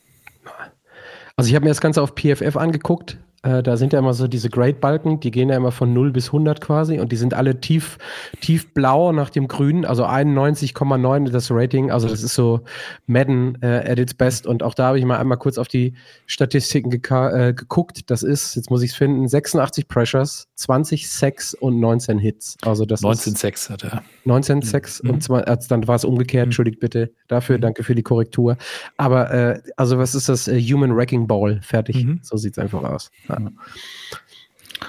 Habe ich nichts hinzuzufügen. Das ist schön. okay. Gut. Ja, da kann Brock Purdy halt einfach, das, äh, das jetzt ist nicht so die Flughöhe. Ne? Der wäre Runner-up bei mir für Defensive Player of the Year. ah, geil. Also Runner-up, da habe ich äh, Miles Garrett mit reingenommen, äh, mhm. Micah Parsons, also die Leute, über die man immer redet, auch wenn äh, Miles Garrett äh, vor allen Dingen, glaube ich, in dem Playoff-Spiel keine Werbung dafür gemacht hat. Ähm, dass er so richtig gut ist. Aber ich glaube, mit TJ Watt ist da einer, der noch ein kleines Stüfchen höher steht als die beiden anderen Kollegen, die da so die Honorable Menschen diese Saison mitnehmen. Ähm, Offensive Player of the Year ähm, sind wir quasi noch klarer. Da stehen, das müsst ihr euch jetzt vorstellen, da stehen einfach nur die Namen ohne irgendwelche Erläuterungen dabei, weil das ohnehin klar ist. Und das ist Christian McCaffrey. Und da darf natürlich Remo gerne ähm, zwei Sätze zu sagen. Ja, was soll man sagen? Historische Saison, diese Offense der 49ers läuft durch ihn.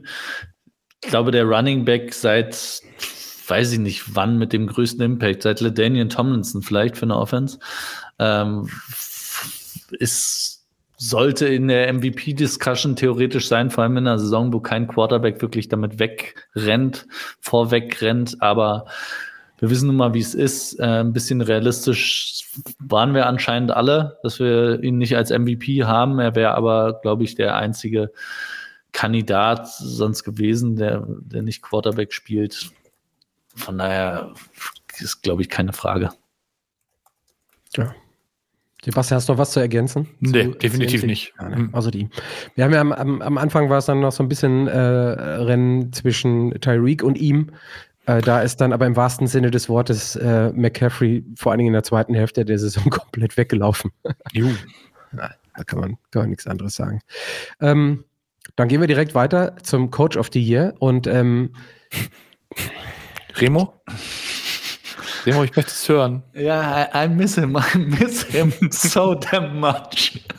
Und ich bin mir sicher, dieser eine Mann würde die Betting Lines um mindestens zwei Punkte verschieben zugunsten der 49ers, wenn er noch die Position des Vorjahres in hätte.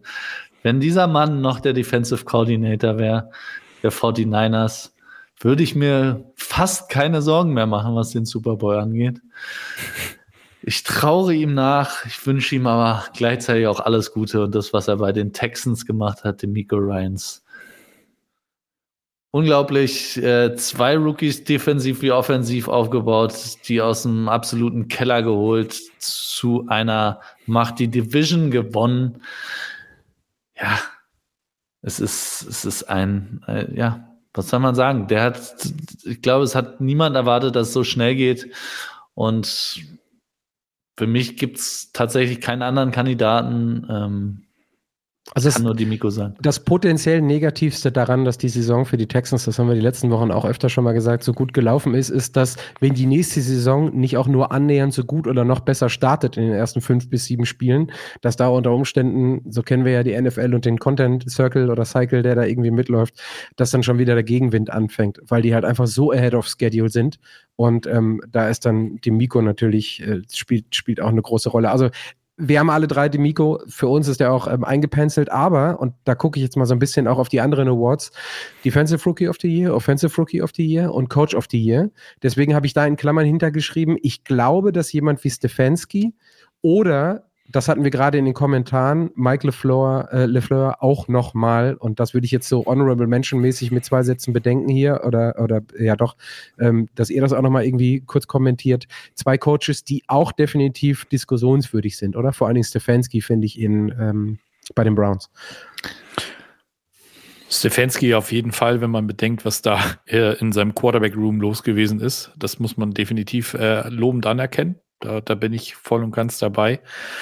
Ähm, Matt LeFleur, ähm, da waren die Erwartungen halt auch, also, also ich sag mal, jetzt wahrscheinlich nicht in Green Bay selbst oder äh, im, im, Umfeld um die Packers nicht so, aber ähm, der ist immerhin auch mit seinem Team und mit Jordan Love, den, wie gesagt, viele abgeschrieben hatten, wir inklusive, ähm, in die Playoffs gekommen, hat dort die Cowboys geschlagen und das Ganze auch noch sehr überzeugend getan und hatte die 49ers auch am Rande einer Niederlage. Also der hat auch definitiv einen sehr, sehr guten Job gemacht. Wir wissen, Playoffs zählen nicht mit rein, aber nichtsdestotrotz ist ja das immer noch so das, was hängen bleibt. Besonders was in der zweiten Saisonhälfte bei den Packers passiert ist.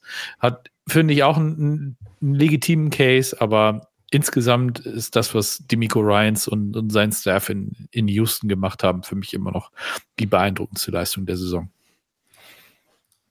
Ja, check. Remo Nick ganz laut, für alle, die es nicht sehen können. dann haben wir das. Und dann kommen wir, ja, es wird, jetzt merke ich, dass es total langweilig ist, weil die, die, wo wir so unanimous alle dabei sind, die kommen jetzt zum Schluss und äh, die nicken wir äh, eigentlich alle so ab. Dann kommt noch unser MVP und wen haben wir da? Wer sollte es anders sein? Lamar. So, weil, ja, Remo? Naja, ist es ein Regular Season Award für alle, mhm. die jetzt mit dem Playerspiel um die Ecke kommen? Und habe es auch schon gesagt, es ist niemand so richtig weggerannt mit dem Award.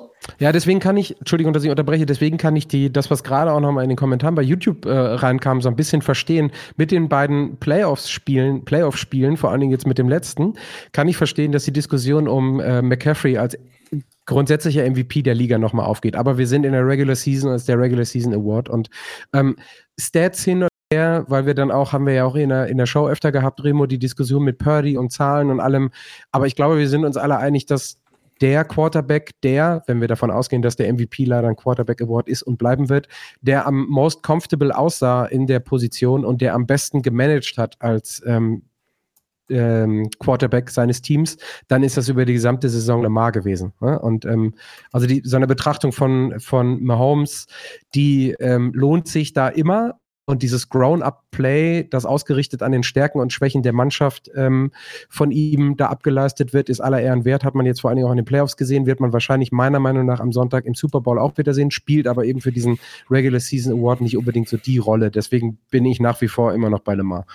Der größte Impact eines Spielers auf ein gesamtes Team ist meiner Meinung nach Lamar Jackson. Die Offense ist nicht denkbar an, annähernd in dem gleichen Umfeld, im gleichen Effektivität, so wie sie gespielt wurde in Baltimore mit irgendeinem anderen Quarterback. Und sie war, waren sehr erfolgreich damit. Jupp. Und also die auch da, weil wir das jetzt in den Kommentar äh, Kommentaren haben, ich habe sehr viele Ravens-Spiele auch in Extended Time gesehen. Und äh, das, was Wandy jetzt gerade schreibt, mittelmäßig und was die Stats angeht, aber wenn man das, also da ist so dieser Eye-Test, ich bin jetzt auch kein Videomensch, der sich alle Spiele komplett anguckt, aber das sah so ja, teilweise, also so erwachsen und grown up, das ist eine blöde Phrase für drei Euro, aber das durch die gesamte Saison einfach maximal äh, komfortabel, comfortable, äh, um bei meinen Anglizismen zu bleiben. Von daher gehe ich da nicht von weg. Punkt. Ich auch nicht. Nö, definitiv nicht. Gut. Sind so. wir durch, oder? Ja. ja. Krass. So. Wollen wir noch kurz über den Super Bowl sprechen oder wollt ihr das äh, komplett alles ab, ab ja, hat, machen? Hat noch, hat noch irgendeiner, hat noch einer die, äh, hat noch einer die Nummer von Jörg, Jörg, äh, der in die Kommentare geschrieben hat, mhm. dass er zu wenig Super Bowl-Diskussion hatte. Das ist ja immer das Fiese, Leute. Da muss ich jetzt auch einfach schon noch mal so ein bisschen den, den, den, den ähm, Vorhang zurückziehen. Jetzt bin ich ab morgen, gut, das trifft jetzt weniger auf Remo und auf Sebastian zu, aber jetzt bin ich ab morgen in Las Vegas und wir machen auch nicht direkt am Mittwochmorgen, wenn wir das erste Mal live gehen, die große Super Bowl Preview Review und ähm, holen alles raus und hauen alles raus. Das machen wir jetzt hier am Montagabend auch nicht. Dafür sind halt noch ein paar Tage. Ähm, dafür machen wir dann zu viel Content. Ähm, aber natürlich ist es erwartbar, steht glaube ich auch im Sendungstitel drin, dass wir drei, wenn wir vor allen Dingen auch Remo schon mal wieder hier haben, uns jetzt nochmal irgendwie eine Viertelstunde nehmen, um über das Spiel des Jahres zu sprechen. Ähm, also, ähm, aber Coaches, das haben wir mal letztes, letzte Woche und davor die Woche haben wir schon nicht drüber gesprochen, Sebastian, kannst du genau, dich erinnern? Genau. Ja, ja. Weil da war Playoff-Time und irgendwann mhm. müssen wir auch einfach mal über die Coaches reden. Und wenn jetzt am Donnerstag, wann ist es Donnerstag, ne? Äh, NFL Honors ist, dann genau. ist es auch okay, über die Regular Season Awards zu reden. Dann haben wir jetzt auch noch mal ein bisschen Zeit für den Super Bowl. Und Remo, die erste Frage, die ich habe, wie ist es dir, weil wir nicht mehr so wirklich gesprochen haben auch ähm, oder geschrieben haben, wie ist es dir denn gegangen mit dem, was Brock Purdy und das Team da geleistet haben in den letzten Wochen? Und was denkst du bezüglich des kommenden Sonntags? Also Wichtigste erstmal ein Riesenshoutout und ich erwarte noch einmal den gleichen Support. Flo Kaiser schreibt wirklich jedes Mal, wer, jeden Sonntag, wenn es sein muss, kommt ein Kommentar zu irgendeinem Zeitpunkt, an dem die 49ers hinten liegen. Was machen die für eine Scheiße? Haben die heute keinen Bock? Was soll das? Oder was ist da los, Remo? Und without fail, direkt danach gehen die 49ers, kriegen einen Run und drehen das Spiel. So war es immer, wenn das vorgefallen ist, war das Skript genau das gleiche. Deswegen, Flo, bitte, Sonntag, ich zähle auf dich. Ähm, ihr könnt euch vorstellen, ich war, ich war schweinemüde, ich weiß nicht warum, war am Sonntag vorm Fernseher bin beim Chiefs. Weil du samstags gesoffen hast, deswegen warst du Chiefs Ravens Spiel schon halb eingepennt immer, musste mich wirklich wach halten, dachte, oh Gott, oh Gott. Dann kam das Spiel, dann ging es natürlich scheiße los. Dann war ich sauer. Dann konnte ich, war ich auch nicht mehr müde, dann war ich einfach sauer. Und spätestens ab Halbzeit zwei stand ich original wie anderthalb Stunden vorm Fernseher und stand einfach nur da und habe mir das alles angeguckt und war wie paralysiert und habe dann nach dem Spiel brauchte ich auch kurz Zeit, um rauszuzoomen. Da sag mal, du standst jetzt auch gerade und wolltest dich emotional auch nicht mehr so, so darauf einlassen, so nimm dich doch mal ein bisschen raus, nicht gut für deine Pumpe. Mhm. Klappt nicht. Ähm, waren sehr aufregende Playoffs bisher und ich habe die leise Vermutung, dass das im Super Bowl nicht unbedingt besser wird. Ich würde, ich würde mir wirklich, tut mir leid für alle Unbeteiligten, würde mir fast nichts mehr wünschen als ein easy Start-to-Finish-Sieg der 49ers. Ohne Drama. Das wäre das wär toll, aber ich glaube. Sebastian, hast was, du, was hast du noch reingeschrieben in, in das Dokument, Remo? Ja, es war ein bisschen. ich wollte tu es. damit. Tu es. ja, hat dieser, bei Super Bowl sollten wir kurz einen, einen Kommentar in unser Dokument.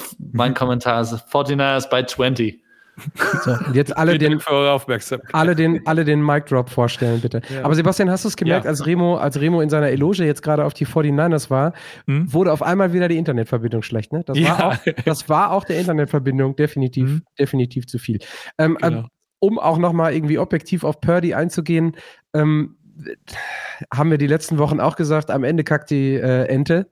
Und äh, da kann man dann Purdy, das hat ja auch Shani gesagt, äh, kannst du Purdy dann relativ wenig vorwerfen. Aber wenn wir jetzt mal auf den Super Bowl gucken, dann glaube ich, und da würde ich jetzt so ein bisschen, ich gucke in Sebastians Richtung, äh, die Vorlage zur Chiefs Defense geben, Mhm. wenn du dir die erste Halbzeit so erlaubst, wie, so, wie du dir sie in den letzten beiden Spielen erlaubt hast, ist das, glaube ich, fatal gegen diese Chiefs Defense. Und äh, deswegen sollte Purdy schon 60 Minuten ziemlich fit auf dem Platz stehen äh, und da nicht irgendwie rum, naja, jetzt hätte ich fast gesagt, lamentieren oder rumeiern, oder? Ja, ja, definitiv. Also das, ähm, es ist ja auch wieder so, dass auch in diesem Spiel die Chiefs äh, der, der leichte Underdog sind. Ne? Die sind auch da wieder hinten. Niners minus zwei, ne? Ja. Ja, Anderthalb, Stand jetzt. ich. Oder ist Ja. Das ist so daily, ist daily. Ist nicht, genau.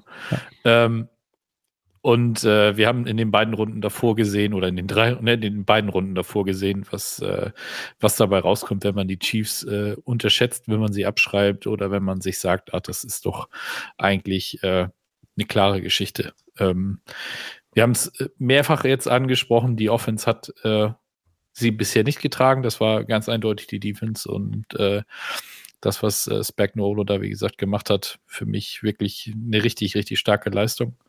Ähm, und was man eben auch ansprechen muss, also was die, die Chiefs definitiv machen müssen, sie müssen ihre Drives zu Ende spielen. Ich glaube, wenn sie ähm, zu oft nur das Field Goal nehmen, äh, könnte sich das am Ende irgendwann rächen, weil beide Defenses tatsächlich ja sehr stark sind. Die der Niners ist es ja auch. Ähm, aber für mich haben die, die Chiefs gerade im Kicking Game den ganz deutlichen Vorteil. Also Moody, äh, das ist, ähm, ich war vor der oder war nach dem Draft kein Fan davon, in Runde 3 einen Kicker zu nehmen. Ähm, und You ähm, don't say. ja. es ist, äh, ist eine schwierige Geschichte und wie gesagt, Harrison Butker auf der anderen Seite, der ist halt, der, der knallt dir jedes Ding da gefühlt rein, ohne aufge unaufgeregt, wie auch immer. Es ist ihm vollkommen egal, was da passiert.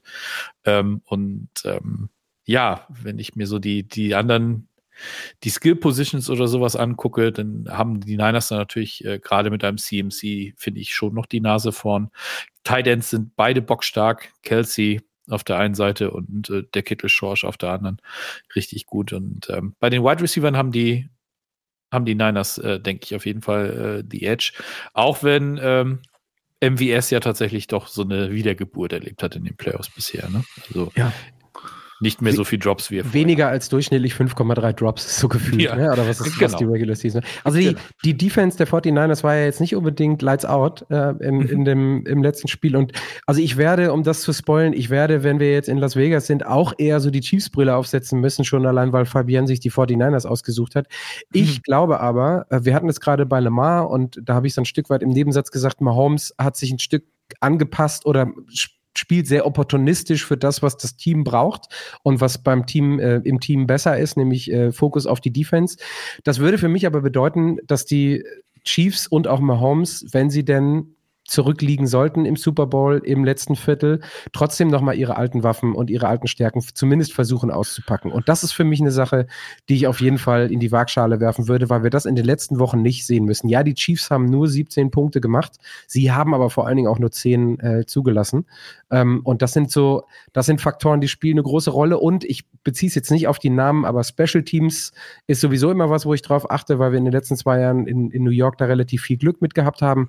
Aber da sehe ich die Chiefs deutlich stärker. Und ähm, da widerspreche ich so ein bisschen vielleicht dem Drives zu Ende spielen, Touchdowns machen.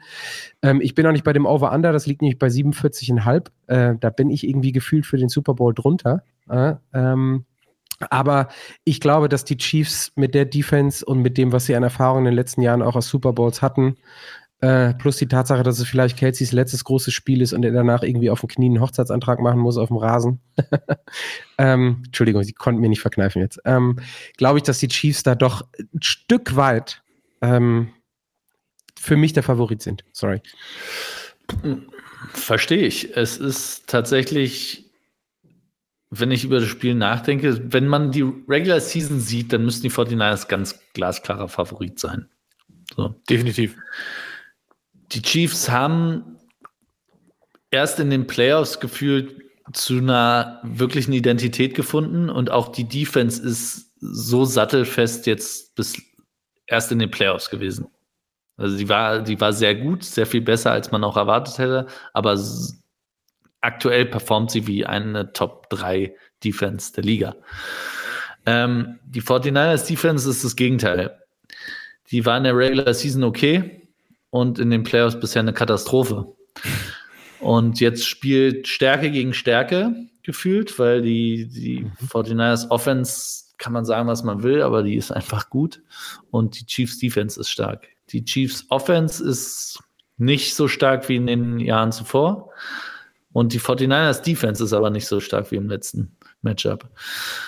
Deswegen wird es für mich spannend. Du hast halt leider auf der anderen Seite mit Patrick Mahomes einen Quarterback, der, wenn die Defense eben Fehler macht, gut genug ist, die auch auszunutzen. Und genau davor habe ich Schiss. Ich habe Angst davor, dass Patrick Mahomes quasi das einfach alles annimmt, was ihm die Defense gibt und die 49ers damit seziert und lange Drives. Es müssen keine explosiven Plays sein, es muss nicht das Splash Play sein von Mahomes, dass er einfach das nimmt, was er kriegt und die Chiefs mit langen Drives die Offense der 49ers erstens vom Platz halten und dann die Defense hier und da eben den entscheidenden Stop macht. und das andere Thema ist die psychische Komponente, weil ich glaube, bei den 49ers nach dem nach der Niederlage gegen die Chiefs beim letzten Mal und Kyle Shanahan, de, gefühlt haben die 49ers so einen Riesendruck, endlich diese Hürde zu nehmen, mhm. während die Chiefs einfach so, ja, also Legacy-mäßig, wenn sie jetzt verlieren, dann Patrick Mahomes hat trotzdem noch zwei, es sind vier seiner äh, sechs Starting Seasons in Super Bowl gekommen. So, Andy Reid hat den großen auch schon gewonnen, Travis Kelsey auch schon. Das tut gefühlt keinem weh in der Geschichte, die man am Schluss über die Spieler, über die Trainer, über die Franchise erzählt, wenn sie den Titel jetzt nicht noch mitnehmen, weil gefühlt dadurch, dass sie Patrick Mahomes haben, haben sie ja auch einfach noch Zeit, noch drei. Und er ist 28 ist vor allen Dingen, ne? Das kommt ja auch noch dazu. Also, da, Sebastian, okay. weißt du, wem es unter Umständen wehtun könnte, wenn die 49ers den Super Bowl holen? Uns hier in der Show. Wenn ja. Remo die gesamte, also es ist so, ne, dann, dann, dann wird das Bild nochmal, keine Ahnung, wie Chris und Flo, dass man das Bild nochmal ganz anders eingestellt, weil man immer nur so die, die untersten Zehenspitzen von Remo sieht, weil er irgendwie gefühlt unter der Decke klebt, das ganze Jahr äh, und, darum, mhm. und darum fliegt. So, ich, ich, kein Ergebnistipp, den packen wir dann äh, zum Ende der Woche wieder ähm, in andere Formate, aber was mich jetzt interessiert, ganz spontan, was ein X-Faktor von jedem von uns egal für welches Team. Also einer reicht mir, also einer für, für Team A oder für Team B. Chris Jones. ja, das ja, klingt gut. Nicht schwer. Mhm. Klingt gut, ja. ja. Funktioniert. Mhm. Ähm, dann, dann denk du noch eine Sekunde drüber nach. Ich bin ja. in der Tat bei Patrick Mahomes, so langweilig das ist, so sehr er sich zurückgehalten hat. Ich glaube, er muss und er tut. Ja, auf der anderen Seite, ich glaube immer noch, dass die Chiefs Receiver zu wenig sind um, um in einem Shootout, wenn es dazu kommen sollte, ähm, mitzugeben. MVS, Baby. Deswegen muss er sich auf, muss er sich auf Travis Kelsey verlassen. Also könnte man entweder sagen, X-Factor ist für die Chiefs ein Travis Kelsey, weil er diese, diese wichtige Anspielstation seine zwölf Targets kriegt, sicherlich. Und auf der anderen Seite, darauf hoffe ich, in positiver Seite X-Factor, Fred Warner, Best Linebacker in the game. Hoffe, dass der die Mitte, Mitte zumacht und dass sich, wenn sie die 49er schlagen, dass sie das oder dass Patrick Mahomes das mit diesem Receiving Core machen so, muss. Und dann hoffe ich, dass die, die Secondary äh, sein, ihre Plays macht. Ich dachte, ich hatte jetzt drauf gehofft, dass du sagst, der X-Factor Brock Purdy weil der Brockmasters allen, äh, allen zeigt. Nee, der der wäre ähm, nicht X-Faktor, der wäre Super Bowl MVP-Favorit, natürlich. Weil der, der nimmt Alle, der nimmt sie alle mit, die Awards. Kacke, jetzt, muss ich, jetzt müssen wir ganz schnell die Sendung hier beenden, Sebastian. Mhm. Sonst, sonst, glaube, wir beschlägt die, sonst, beklebt die, sonst beschlägt die Kamerascheibe von innen. Ich kann euch ja alle beruhigen. Ich bin nächsten Montag, egal wie es ausgeht, äh, kann Nicht ich in der Sendung. Mhm. nicht in der Sendung sein, leider. Ja. Nächste Woche kann ich schon mal sagen, ähm, also ich bin da, Sebastian ist da, ich glaube Sarah ist da und äh, Flo Hauser ist da. Ja. Also äh, endlich mal jemand, der Ahnung hat von Football. Sarah meinst du? Ähm, ja, genau. Hm? Ja, ja. Ja. Also ich bin dann, ich bin dann immer noch in Vegas, äh, aber ähm, also was auch immer das hilft. Aber Sitzt du denn ähm, bei In-N-Out Burger oder wo, wo machst du das? Ja, ich, also ich weiß nicht, irgendwie so auf so einen, auf so einen Straßenrand vorher. Ich habe dann auch noch, ich habe um die Uhrzeit, das ist ja dann 10 in Las Vegas, habe ich auch noch ein Hotelzimmer. Also dann geht's noch. Ah, okay, Äh, na dann ab da wird's dann haarig, also auch Ja. äh, zurück zur Ostküste und dann die Fähre nehmen. Das wird ein Mhm. bisschen sportlich, aber ja. ähm, alles, alles andere Haupt, nach. Hauptsache, nach- du musst nicht mit dem Bus fahren. mit dem Busch fahr ich nicht, oder wie war Mhm. das? Ich war nicht mit dem Bus. Ich fahr nicht mit Mhm. dem Bus. Las Vegas Verbot auf Lebenszeit. So, bevor wir die Diskussion jetzt auch wieder aufmachen. Ähm, ja, keine Ahnung, wann Remo dann wieder vorbeikommt, wie das so vertraglich hier ist. Ähm, aber schön, dass er heute zumindest mal da war. Und ähm, ich glaube, es tut niemandem, wir werden die 49ers den Super Bowl holen. Ähm, ich bin aber, ähm, egal ob sie Chiefs sind, Dynasty-Liebhaber, deswegen habe auch nichts gegen die Chiefs. So. Danke, die, danke für alle, die heute zugeguckt haben und die heute zugehört haben.